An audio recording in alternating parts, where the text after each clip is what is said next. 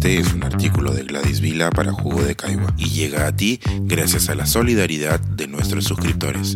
Si aún no te has suscrito, puedes hacerlo en www.jugodecaigua.pe. Ahora puedes suscribirte desde 12 soles al mes. Lo que tejemos en los Andes.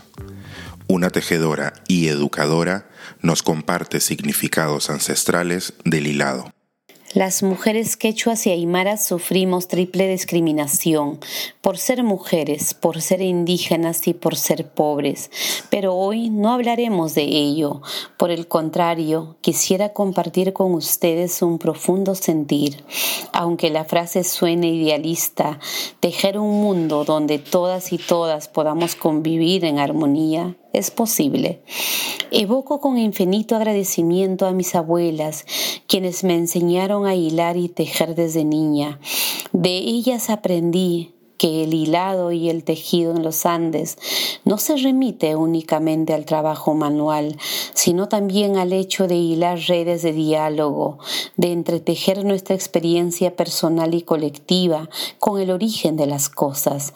Además constituye un sistema de comunicación que vincula saberes ancestrales con el presente y, por qué no, con el futuro.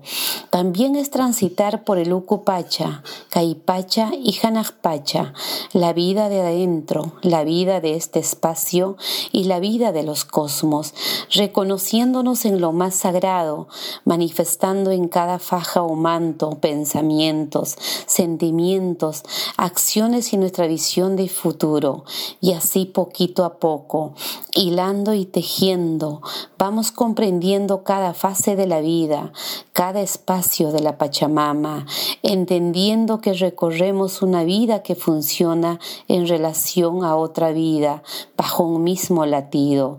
Así, una estrella tejida es solo un punto solitario, pero es un punto necesario en ese gran entramado de tejido.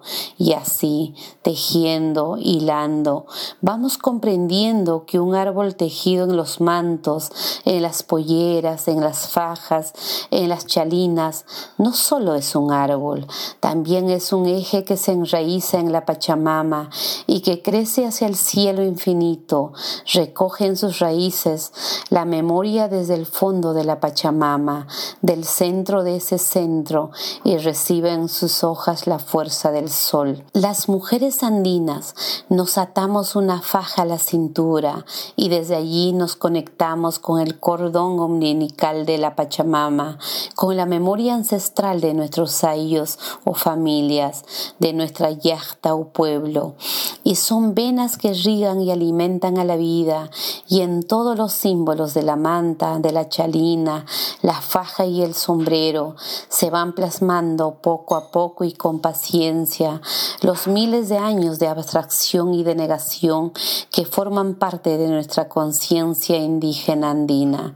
Los símbolos que se ven en los tejidos andinos permiten transmitir nuestros conocimientos, tecnologías y conceptos universales con mucha precisión.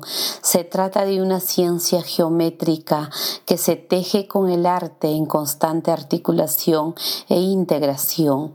En cada tejido se muestra el sueño, el anhelo y la visión de futuro de un pueblo enraizado con su identidad y al mismo tiempo se resiste al olvido y la negación de nuestros ayos y yachtas. ¿Sería posible acaso que los pueblos andinos no soñáramos, no tuviéramos una visión de futuro y no tuviéramos conocimientos? Los pueblos andinos somos pueblos con dignidad, con historia y memoria de lucha. Nadie nos ha regalado nada. Hemos resistido y seguimos persistiendo en la defensa de nuestro territorio, de nuestras lenguas maternas, de nuestros saberes y de nuestros conocimientos de generación en generación, para que la ciudadanía presente y futura pueda tener la oportunidad de conocer y parte de este camino colectivo. Como diría nuestro hermano mayor, José María Arguedas, Kachkaniragmi, aún existimos, seguiremos abriendo espacios para el diálogo intercultural, donde nuestros conocimientos y miradas se tejan e hilen con esperanza.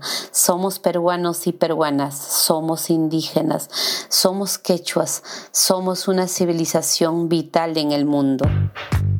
Este es un artículo de Gladys Vila para Jugo de Caigua y llega a ti gracias a la solidaridad de nuestros suscriptores.